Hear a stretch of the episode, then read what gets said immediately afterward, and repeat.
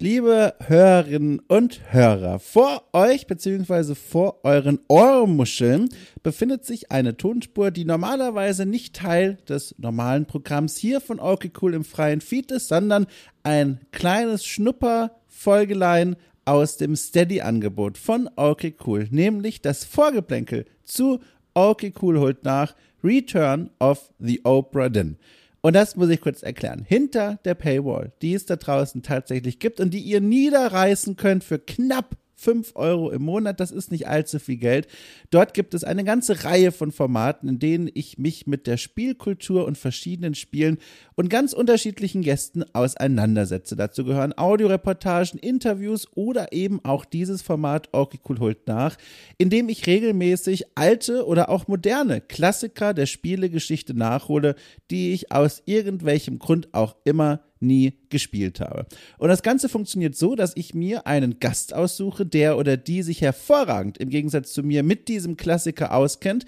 Dann lade ich diesen Gast ein zum Vorgeplänkel und tausche mich in diesem Vorgeplänkel mit meinem Gast aus über meine Erwartungshaltung, welchen Ruf dieses jeweils ausgewählte Spiel so hat, was die Leute daran so toll fanden und warum mein Gast es damals oder wann auch immer gespielt hat. Und nach diesem Vorgeplänkel ziehe ich dann los, spiele das betreffende Spiel komplett durch durch und dann kehre ich vor das Mikrofon zurück und spreche mit meinem Gast über meine Erfahrungen, wie es denn nun war, Spiel XY in der aktuellen modernen Zeit nachzuholen und zum ersten Mal zu erleben. So, und dieses Vorgeplänkel zu Return of the Obra Dinn, der große Detektivklassiker aus dem Jahr 2018, das liegt euch jetzt in kompletter Gänze zu Füßen. Ich spreche mit meinem Gast Daniel Veit von Webedia. Er ist dort Head of Program, kümmert sich um die Seiten GameStar, GamePro und mein MMO und um das Twitch-Angebot dort. Mit ihm habe ich mich aufgewärmt für dieses Spiel, für dieses ganz besondere äh, Detektivspiel, das für viele Menschen zu den besten Detektivspielen ever und überhaupt gehört und danach habe ich das Spiel auch wirklich durchgespielt. Diese Folge, äh, die volle Besprechung quasi, in der ich dann über das Spiel spreche, nachdem ich den Abspann gesehen habe, die ist auch just heute erschienen. So viel Zeit ist mittlerweile vergangen und die könnt ihr euch anhören, wenn ihr Orky Cool eben für knapp 5 Euro im Monat unterstützt. Einen entsprechenden Link zu Steady findet ihr direkt in der Folgenbeschreibung und um euch einen Eindruck davon zu machen, was hinter dieser Paywall passiert, dafür gibt es jetzt eben die Vorgeblänkel-Folge, die bereits vor einigen Wochen für alle Unterstützerinnen Unterstützer erschienen ist. Gratis Freihaus für euch als kleines Versucherle. So, und damit wünsche ich euch ganz viel Spaß. Didim!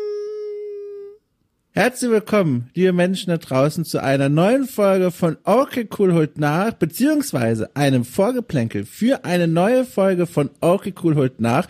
Und ich hatte eigentlich jetzt nochmal die Gelegenheit, mir ein richtig tolles Wortspiel äh, zu überlegen zu dem Spiel, um das es hier heute gehen soll, weil mein Gast nochmal um fünf Minuten gebeten hatte, bevor die eigentliche Aufnahme losgeht. Aber stellt sich heraus, fünf Minuten reichten mir und meinem Donnerstagskopf nicht, um mir ein tolles Wortspiel auszudenken. Deswegen verrate ich einfach so, um welches Spiel es gehen wird, nämlich Return of the Oprah Din.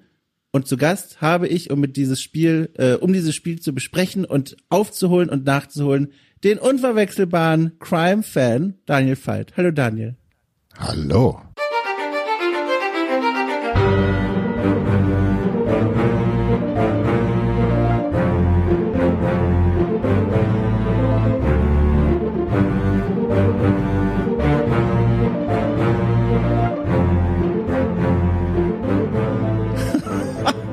Habe letztens übrigens im Rahmen eines Stammtisches, äh, so oder so ähnlich, deine Stimme gelobt und habe jetzt nochmal voll in die Ohren bekommen, warum ich so ein Lob losgeworden bin. Die Leute nickten übrigens auch zustimmend zu in dieser Tischsituation. Dankeschön. Wer war denn da dabei? Ähm, kennst du Geht alle mich nicht. nix an. Damit kürze ich das ab. Ich kenne die nicht und die kennen mich und meine Stimme. Ja, das ist ja eine ganz ein ungewohnte Situation. Ne? Das ist ja, Ja. genau. genau. Äh, für all jene, die dich nicht kennen, Head of Program, äh, tu mich immer noch schwer mit diesem Wort. Du warst ja schon mal hier zu Gast. Und auch. da hatte ich Probleme, das auszusprechen. Aber Program von GamePro, GameStar, mein MMO. Magst du noch mal ganz kurz den Leuten sagen, was ein Head of Pro, Pro Ach Gott, Daniel, Program eigentlich macht? Ich bin der Programmplaner für alle Live Events der GameStar, GamePro und mein MMO auf unserem gemeinsamen Twitch-Kanal oder auch wenn wir bei YouTube was live machen. Alle Digital-Events, Gamescom, Summer Game Fest, aka E3, äh, unsere eigenveranstalteten Find Your Next Game Events, da mache ich in der Regel die Projektleitung und gucke, dass alle Leute bis zum Live-Termin ihre Arbeit gemacht haben und wir dann entspannt und strukturiert und schön und gut gelaunt diese Events über die Bühne bekommen. Programmplaner. Und außerdem bist du nicht schnell genug weggelaufen, als sich herausgestellt hatte, dass die Hörerinnen und Hörer da draußen abgestimmt haben für äh, Return of the Oprah Din, ein, ich sag mal, Detektivspiel von dem, was ich bisher weiß. Und warum sage ich, dass du nicht schnell genug weggerannt bist? Du bist mir tatsächlich davor schon, Wochen davor, mit einem weiteren Detektivspiel, nee, zweien sogar, in den letzten Monaten, zwei Detektivspielempfehlungen in den Twitter-DMs gelegen. Und damit warst du für mich spätestens fest verbunden mit dieser okay, das ist ein Mensch, der spielt sehr gerne dieses Art Spielding äh, verwoben und deswegen sitzt du jetzt hier. Und da muss ich dich direkt mal fragen, dieses Genre, diese Welt der Detektivspiele, die du offenbar zu mögen scheinst, warum eigentlich? Was ist es, dass du sagst, Detektivspiele, Dinge, wo man Rätsel lösen muss, das ist meins? Ich weiß jetzt nicht, was das zweite Spiel war, das ich dir offenbar mal empfohlen das hatte. Das kann ich dir sagen. Ich, ich guck mal, warte mal, ich slide mal ganz aktuell rein. Achtung, ich gucke, ich scrolle hoch. Overboard. Overboard? Ach so, ja, okay. Das habe ich selber tatsächlich nie gespielt, aber in eurem Podcast zu The Case of the Golden Idol, das ich sehr mag, ähm, habt ihr ja darüber gesprochen, dass es kein Spiel gäbe, ähm, bei dem man selbst der Täter ist und seine Spuren verwischt. Mhm. Ne? Und genau so ein Spiel ist wohl Overboard von den großartigen Inkel, die man von ähm, dem 80 Days kennt, ja. glaube ich, vom Handy und anderen Erzählspielen.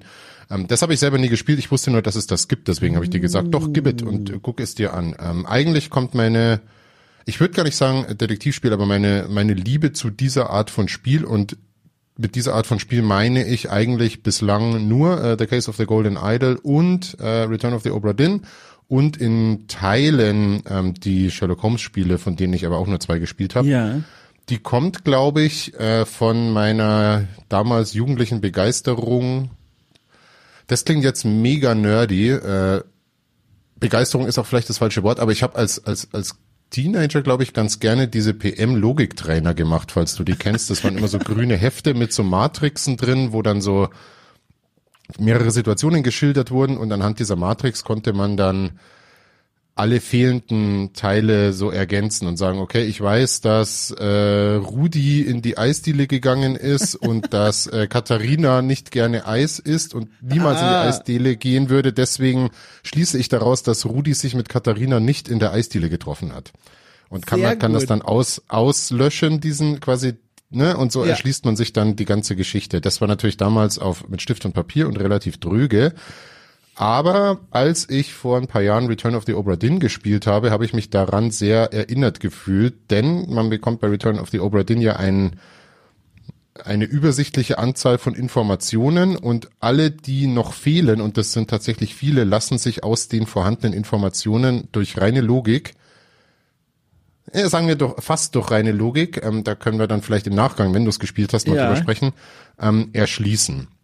Und als dann äh, The Case of the Golden Idol angekündigt wurde mit einem Trailer, ich meine, es war bei der Future Games Show bei ja. der diesjährigen Gamescom, ich bin mir nicht mehr ganz sicher, da bin ich total hellruhig geworden, weil ich erstens den Grafikstil im ersten Moment schon sehr mochte. Da scheiden ja. sich vielleicht ein bisschen die Geister, aber ich fand's total cool. Und ähm, ich dachte mir, seit ich Obra den durchgespielt habe, und das ist jetzt auch schon ein paar Jahre her, mein Gott, das war so ein einzigartiges Spiel, das wird nie einen Nachfolger bekommen, außer Lucas Pope, der Macher, mhm. macht selber einen. Und dann wurde The Case of the Golden Idol gezeigt mit dem Trailer und da dachte ich mir, siehst du mal, weil auch gleich das erste, was in dem Trailer zu sehen ist, ist, äh, Lucas Pope hat die Demo gespielt und sagt, mega gut. So, und dann dachte ich schon so, okay, die haben anscheinend verstanden, was der ja. damals gemacht hat und haben sowas ähnliches gemacht und das äh, holt mich halt sofort ab. Und coolerweise ist es ja doch ein fantastisches Spiel geworden, war ja mein Spiel des Jahres ähm, im letzten Jahr. Mhm. Und deswegen, ähm, ja, daher kommt meine Faszination davon. Ich mag es einfach, diese, diese Logik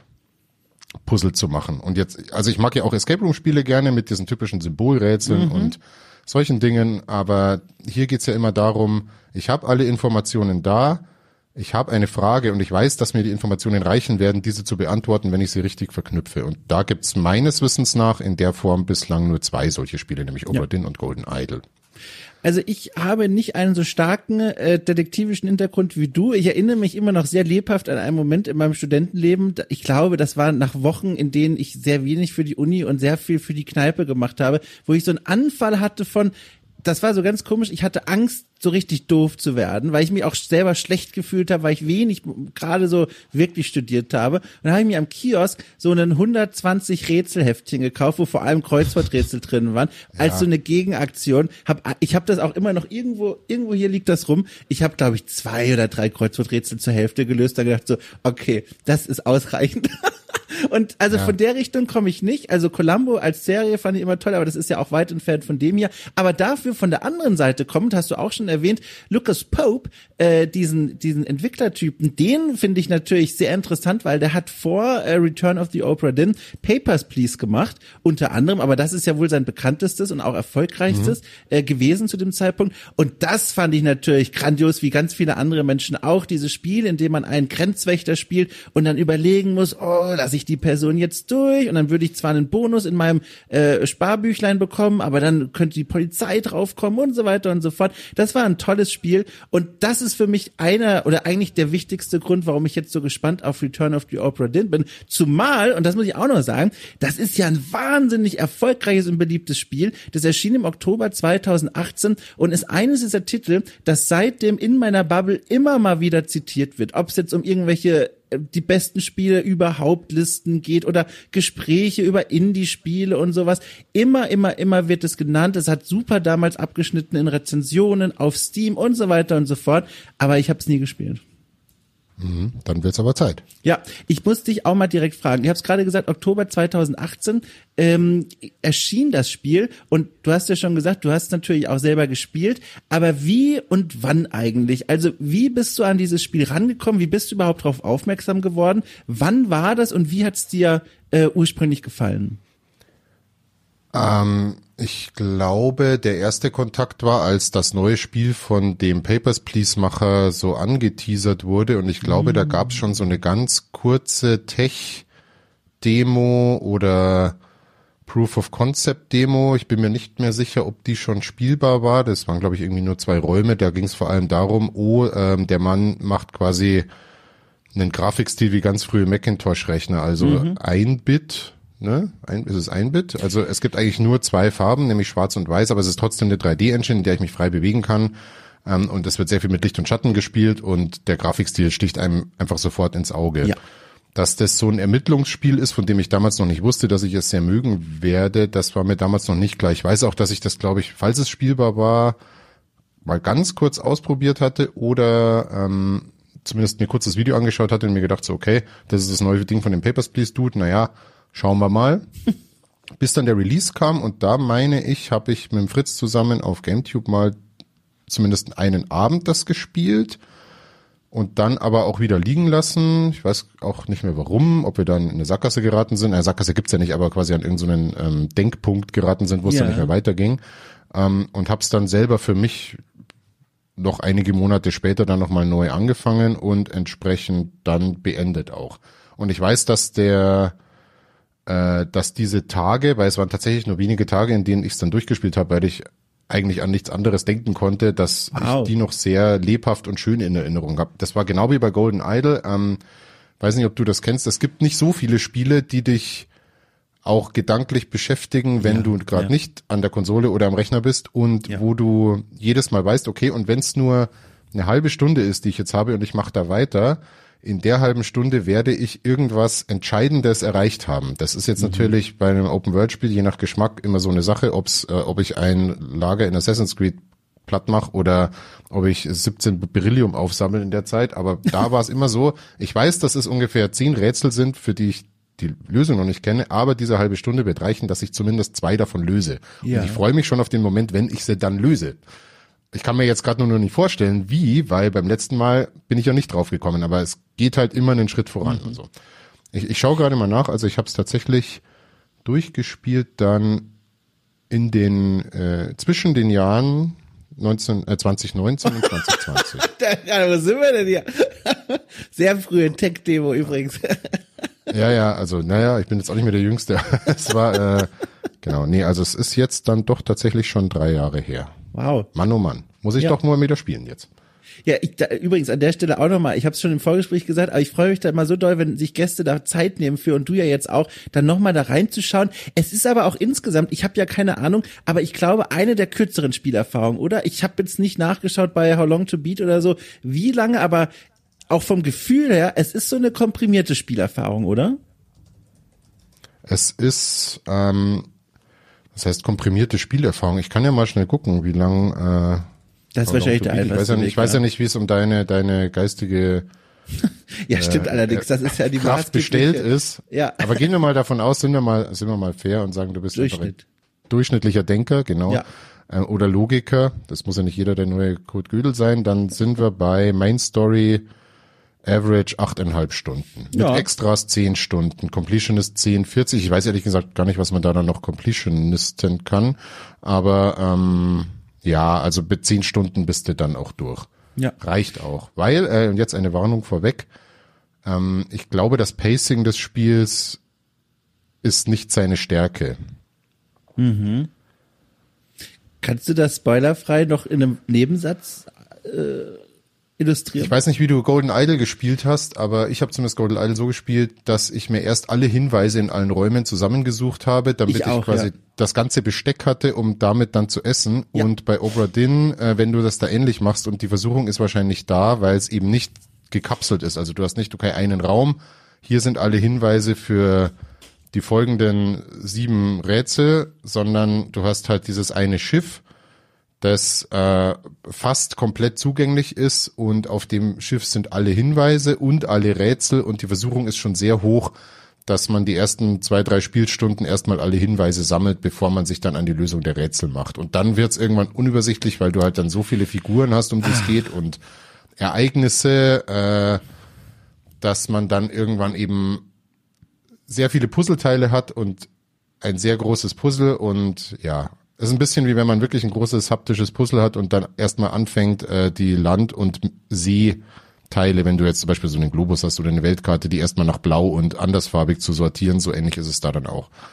Ne? Also, ähm, aber du wirst es dann schon sehen. Ich bin froh, dass du mir das gesagt hast, weil ich habe immer zum Ende dieser Vorgeplänkelfolgen noch immer die Frage, ob mir die Person, mit der ich da spreche, noch einen letzten Tipp mitgeben kann, irgendwas Wichtiges, was ich beherzigen sollte. Und das klingt für mich nach einem essentiellen Tipp. Also einfach mal reinzuspielen und reinzurätseln und nicht erst alles zusammenzusuchen. Das ist nämlich was, was ich normalerweise auch sehr gerne mache. Und das war jetzt schon ein guter Tipp. Du hast übrigens auch schon angerissen, können wir an der Stelle mal ganz kurz in zwei Sätzen erklären, was ist das eigentlich für ein Spiel? Also Detektivspiel, klar. Und die Oprah Din, der, der, der Name, der da so seltsam in der Überschrift des Spiels drin steckt, das ist ein Handelsschiff. Ich war selber überrascht festzustellen, dass das Ding so, einen, so eine Rahmenhandlung hat, die gar nichts mit der Gegenwart, sondern äh, mit dem Jahr 1807 zu tun hat, weil in diesem Jahr taucht die Oprah Din, ein Handelsschiff am Hafen äh, Falmouth, sage ich einfach mal, auf und äh, überrascht die dort anwesenden Leute am Kai, weil das Schiff sieht ziemlich lediert aus und es ist niemand an Bord.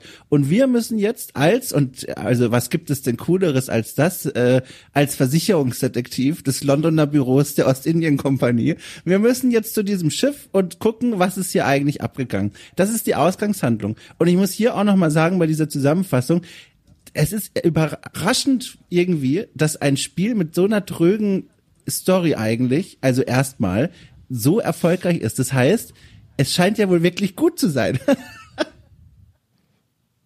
Ja, äh, also Spiele mit beschissener Story sind ja oft erfolgreich. Also das ist jetzt, finde ich, kein Ausschlusskriterium. Ich Ja. würde jetzt nicht sagen, dass, die, also es ist jetzt keine herausragende Geschichte, glaube ich. Und das ist auch nicht was, das, was bei dem Spiel wichtig ist. Es gibt, Ja. sag ich mal, ich weiß nicht, wie viele Screenshots du schon gesehen hast, aber es gibt schon noch einen Faktor in dem Spiel, über den man, ähm, je weniger man darüber weiß, desto besser, weil das sind ein paar tolle Momente, wenn man die dann in der Spielwelt entdeckt, äh, ist aber letztlich irrelevant. Ich finde sogar eher zum Ende hin, es gibt eine Sache im Spiel, die ist lange, sagen wir mal, verschlossen. Und deren Auflösung oder deren Öffnung äh, ist extrem öde. Ne, zum Ende hin. Also da sollte man jetzt nicht okay. den Schwerpunkt drauf legen, dass man da jetzt von einer besonders genialen, äh, tiefen Geschichte äh, begeistert wird. Das geht tatsächlich ums Ermitteln. Es ist ein Ermittlungsspiel und kein Entdeckungsspiel, was denn nun wirklich dahinter steckt. Denn das, was nun wirklich dahinter steckt, das ist relativ nicht unbedingt klar, aber es wird halt angerissen und dann wird es irgendwann erklärt, was denn nun passiert ist und dann denkst du so, aha, das ist also passiert. Aber das ist nicht der Reiz des Spiels, sondern der Reiz des Spiels ist, die Logikpuzzle für sich selbst zu lösen. Mit den Hinweisen, die da sind. Darum geht's. Ich Nicht, glaube, was passiert ist. Ja, ich glaube, das ist auch der Grund, warum das damals 2018 an mir so vorbeigerauscht ist. Ich habe versucht zu rekonstruieren, was da eigentlich mit mir los war, dass ich so ein Spiel, das so von links und rechts gelobt wurde, gar nicht gespielt habe und kam dann drauf, das war so, das war im ersten Jahr, im ersten richtigen Jahr meiner Selbstständigkeit und ich glaube, wenn ich mich richtig zu, zurückerinnere, gerade zu Beginn meiner Selbstständigkeit, da hatte ich so viel auf dem Teller und dieser Kampf, jeden Monat die Miete bezahlen zu können, ich glaube, das ist einfach vollkommen an mir vorbeigerauscht. Ich habe das gar nicht richtig registriert. Aber du sagst schon richtig, eine, eine komische Story muss gar kein Ausschlusskriterium sein. Ich muss aber auch so ein bisschen revidieren, was ich gerade selber gesagt habe. Es klingt zwar super trocken erstmal, Versicherungsdetektiv, Londoner, Londoner Büros, bla bla bla, aber eigentlich ist es auch cool, das ist ja im Grunde so ein, also so ein Houdanet-Ding, oder? Also man kommt dann zu einem Tatort, in Anführungszeichen, muss rekonstruieren, was passiert ist, während das Grauen ja eigentlich schon passiert ist. Und ich finde, dem liegt eine Faszination inne, das finde ich eigentlich schon wieder sehr reizvoll. Ja, du findest äh, Überreste von Matrosen und der Besatzung des Schiffs und hast dann ähm, wie praktisch einen magischen Gegenstand dabei, mit dem du die Zeit zurück, zurückspulen kannst und die den Moment evozieren kannst, in dem die Person zu Tode gekommen ist. Und dann siehst du auch wie und was außenrum passiert ist, kannst dann im Schiff herumlaufen, was in diesem Moment vielleicht woanders im Schiff auch noch passiert ist, ob es da vielleicht Zusammenhänge gibt und so. Ähm, ja, darum geht's. Äh, Jetzt weniger darum, was denn dieser Crew im Ganzen, unter welchen Umständen und in welcher Folge nun zugestoßen ist. Das ist nicht so relevant. Es ist schon cool irgendwie, gerade mit diesem äh, für dich noch unbekannten Faktor, aber es ist nicht so wichtig. Es geht eher um die Lösung der Einzelfälle. Vor allem, wenn man dann merkt, welche Fallen einem der Lucas Pope gestellt hat und wie man oft auch äh, nicht genau, äh, sagen wir mal, genau hinschauen muss, um auf die richtige Lösung zu kommen. Allerdings eben, wie gesagt, finde ich auch nicht immer hundertprozentig logikbasiert und das ist diese eine Sache, wo ich sagen muss, ähm, es, es sind schon auch einige Stellen, da geht's eher um begründete Annahmen, um, um, also um sehr, sehr strenge Logik. Ein Beispiel, äh, das ist jetzt hoffentlich kein Spoiler, aber ähm, okay, also du, du es, ein, ein Haupthinweis ist ein Bild, was an Bord mal gezeichnet wurde, wo die gesamte Besatzung drauf ist. Auf diesem Bild sitzen zum Beispiel drei Menschen nebeneinander beim Würfelspiel.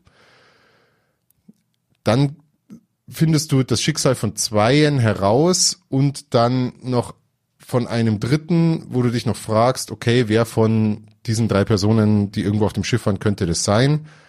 Und das Spiel möchte dann von dir, dass du schon sehr davon ausgehst, dass es der ist, der auch beim Würfelspiel dabei war, ohne dass es dafür einen zwingenden logischen Grund gibt, weil es könnte ja auch jemand anderes sein, weißt was ich meine? Ne? Ja, also verstehe, lass dich davon ja, mal ja. nicht abschrecken, aber solche Momente gibt's schon auch. Ganz spannend übrigens, ich habe in einem Artikel gelesen äh, aus dem Jahr 2017, also noch vor Release dieses Spiels, dass Lucas Pope, ich weiß nicht, ich kann nicht anders als das so auszusprechen, äh, der hatte vor, ursprünglich eine andere Art von Detektivspiel zu machen, was ihm aber dann doch zu ambitioniert erschien, als er damit angefangen hat. Ein Spiel, in dem es darum ging, äh, dass man Mordopfer gefunden hat und dann äh, in diesen in, den, in die Erinnerung des Verstorbenen hineinrutscht und dann aus Sicht des Verstorbenen die letzte, ich glaube, Minute nochmal nacherlebt. Und dann besteht die Rätselaufgabe dieses ursprünglichen Spielentwurfs darin, den Mord selber quasi nochmal passieren zu lassen. Und je genauer das einem gelingt, also diese Szene nochmal nachzustellen, desto mehr Punkte bekommt man. Das war so mal eine Idee gewesen, hat er aber verworfen, weil er gemeint hat, das kriegt da kein Mensch hin, er vor allem nicht alleine, äh, lässt er mal lieber. Ja, kann ich mir schon vorstellen. Der weiß ja, was er tut. Ja. Und ist ja gut, wenn er dann quasi die Initialidee genommen hat, um was anderes draus zu machen, das ja auch geglückt Ja. ist. Das klang jetzt ein bisschen eher wie so ein Braindance aus Cyberpunk, ne, wo du, ne, wo du Ich halt dann ja. bei der Leiche das findest und dann, okay, was ist denn da jetzt passiert? Ja, genau. Ich mochte die Idee eigentlich, aber ich verstehe schon, wenn man da als Solo-Entwickler sagt, nee, Leute, also das mache ich nicht. Es klingt cool, aber mache ich nicht. Ich habe noch eine Frage, eine letzte an dich. Und zwar, der dreht sich nochmal um einen Aspekt des Spiels, der schon wortwörtlich ins Auge sticht, äh, dieser Artstyle. Wir haben es schon, oder du hast es schon beschrieben, also es, ich mit meinen unbeholfenen Worten, was das angeht, würde sagen, das sieht aus wie so ein wie so ein Mac-Spiel aus den späten 80ern, ohne zu wissen, ob das überhaupt Sinn ergibt, aber ne, das ist meine Assoziation, wirklich ganz grob und minimalistisch und wenig, also Farbe sowieso nicht, aber alles sehr einfach und reduziert. Was macht das eigentlich mit dir? Also, wenn du da so drauf schaust, ist das was, wo du erstmal ein bisschen abgeschreckt bist oder im Gegenteil, wie bei Case of the Golden Idol, was ja nochmal einen ganz eigenen Pixelstil hat, etwas, wo du sagst, oh, anders, interessant. Wie, wie reagierst du auf sowas? Naja, es hat ja immerhin dazu geführt, dass ich neben dem Background von Lucas Pope mit Papers, Please schon bei der ersten Ankündigung oder beim ersten Sehen dieses Titels sehr neugierig geworden bin und es grundsätzlich sehr interessant finde, dass man sich dafür entscheidet, äh, weil es, glaube ich, auch gar nicht so einfach ist, schon gar nicht für eine einzelne Person ähm, mit zwei Farben eine 3D-Engine auf einem Segelschiff irgendwie umzusetzen. Es wäre wahrscheinlich anders viel einfacher, das Segelschiff einfach zu texturieren und dann mit Lichtquellen und äh,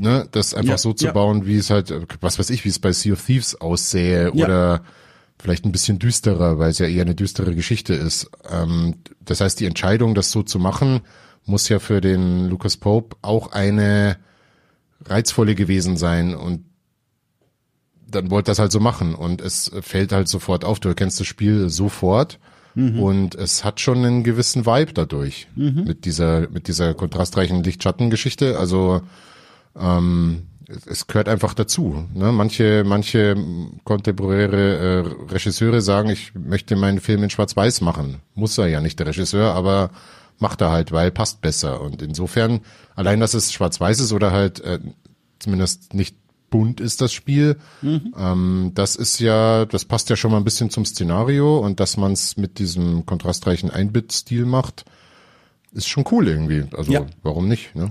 Ich, finde fand's, es- ich fand, es, es gehört dazu irgendwo. Ja. Anders wäre es ein bisschen langweiliger. Ne? Also, also gibt ja genug Spiele, die normal aussehen. Warum Ja. nicht mal eins, was nicht normal aussieht?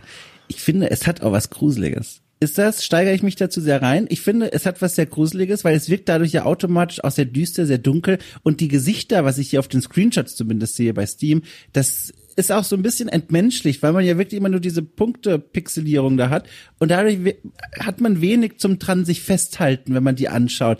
Das ist für mich nochmal ein Mehrwert, aber ich frage mich, geht's dir da auch so oder ist das jetzt was, wo, was wieder nur mein Herz sieht?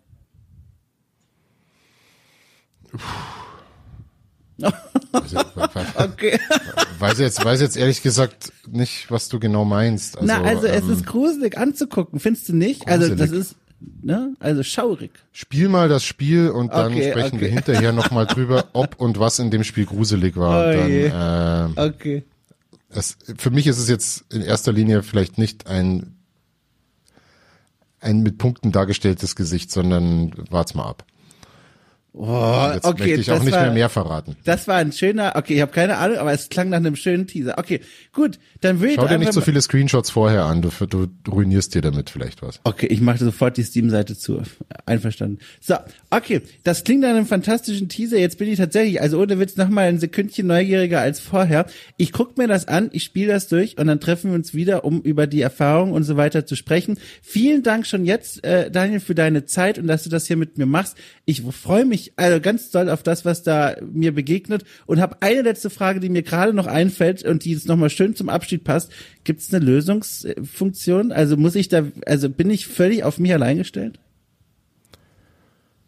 Äh, Eine Lösungs- oder Hint-Funktion kann ich mich jetzt nicht dran erinnern, Oh ehrlich je. gesagt. Sonst hätte ich sie wahrscheinlich öfter benutzt. Ja. Und ich weiß, dass es ein paar Stellen gab, da bin ich wirklich lange gehangen, weil ich auch von einer anderen Lösung ausgegangen war. Ähm, und die haben mich so geärgert über Tage, dass ich bestimmt mal nachgeguckt Oh hätte. Also Okay. ähm, ich glaube, gibt's nicht und wenn, dann brauchst du es nicht. Das schaffst du schon. Alles klar. Vielen Dank für die Ermutigung. Dann äh, begebe ich mich jetzt mal da drauf auf dieses Schiff und guck mal, was passiert. Wir hören uns wieder, wenn es passiert ist. Vielen Dank dir, Daniel, und vielen drauf. Dank, vielen Dank an alle, die da draußen zuhören und mal mitverfolgen, wie sich Doms Hirn anstrengt, dieses Spiel von 2018 zu lösen. So, bis dahin, liebe Leute. Tschüss. Tschüss.